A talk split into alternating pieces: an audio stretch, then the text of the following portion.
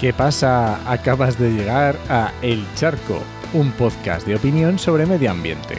Soy Enoch Martínez, ambientólogo y profesional del medio ambiente porque trabajo y me he formado para ello.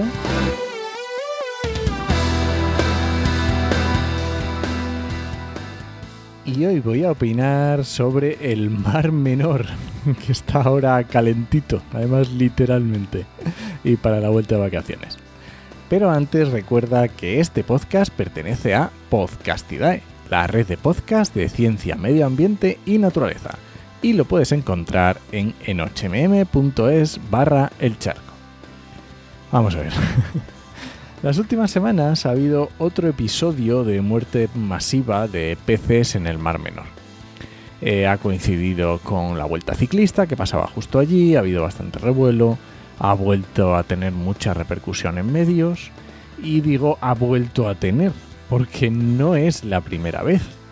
La última vez creo que fue en 2019, eh, también en 2016 creo que fue con lo de la sopa verde y bueno, y otras. O sea, esto es algo repetitivo. Pero entonces, ¿qué pasa con el Mar Menor? Pues lo del Mar Menor viene de lejos, de bastante lejos. En, ya en el 87 ya se aprobó una ley para proteger la albufera y, posteriormente se quitó en el 2001. Y además es que el Mar Menor está incluido en varias figuras de protección de la naturaleza, eh, como el convenio Ramsar y otras. Pero la realidad, la realidad palpable, la que te encuentras, es que no se protege ni se ha protegido al menos como debería. Y, bueno, ¿y de, y, de, y de quién, y a quién echamos la culpa? ¿De qué va esto? Pues bueno, podemos ir a lo más sencillo que es ver a ver quién gobierna en, en esa comunidad. Y nos encontramos con que desde 1995 gobierna el, el Partido Popular. Para que reconozcámoslo, el Partido Popular, el medio ambiente, es un tema secundario.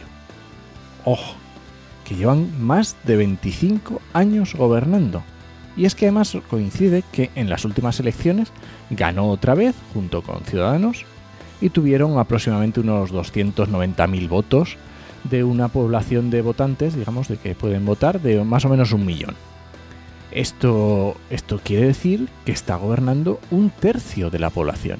Así que tenemos un tercio que está gobernando, tenemos un tercio, más o menos, números gordos, que son el resto de partidos políticos, y luego tenemos aproximadamente otro tercio que ni siquiera fue a votar. Entonces, ¿qué está pasando aquí? Eh, ¿por qué ese tercio de la población ni siquiera le interesa la política, ni siquiera le interesa decidir? A mí, disculpadme, pero la conclusión más obvia que a la que llego es que a los murcianos no les interesa el Mar Menor. Y yo mm, estoy muy a favor de dejar que cada pueblo elija por sí mismo. Y la realidad es que tenemos a un tercio de la población de Murcia en el que el medio ambiente no es una prioridad, porque obviamente están eh, votando a partidos en las que el medio ambiente no es una prioridad. Luego tenemos otro tercio de la población a los que no les interesa que cambie la situación, porque ni se han presentado a votar ni creen que esa sea una, una opción cuando llevamos 25 años con la misma situación. Entonces, admitámoslo y busquemos la solución. Pero si no sabemos ni siquiera cuál es nuestro problema, y a lo mejor nuestro problema es que a los murcianos no les interesa y no quieren conservar el Mar Menor, pues entonces si no admitimos lo que tenemos delante, para mí, viéndolo desde mi punto de vista, no vamos a encontrar una solución. Y este ha sido el charco de esta semana. Si alguien te pregunta, no lo dudes. Te lo dijo en HMM. Nos escuchamos.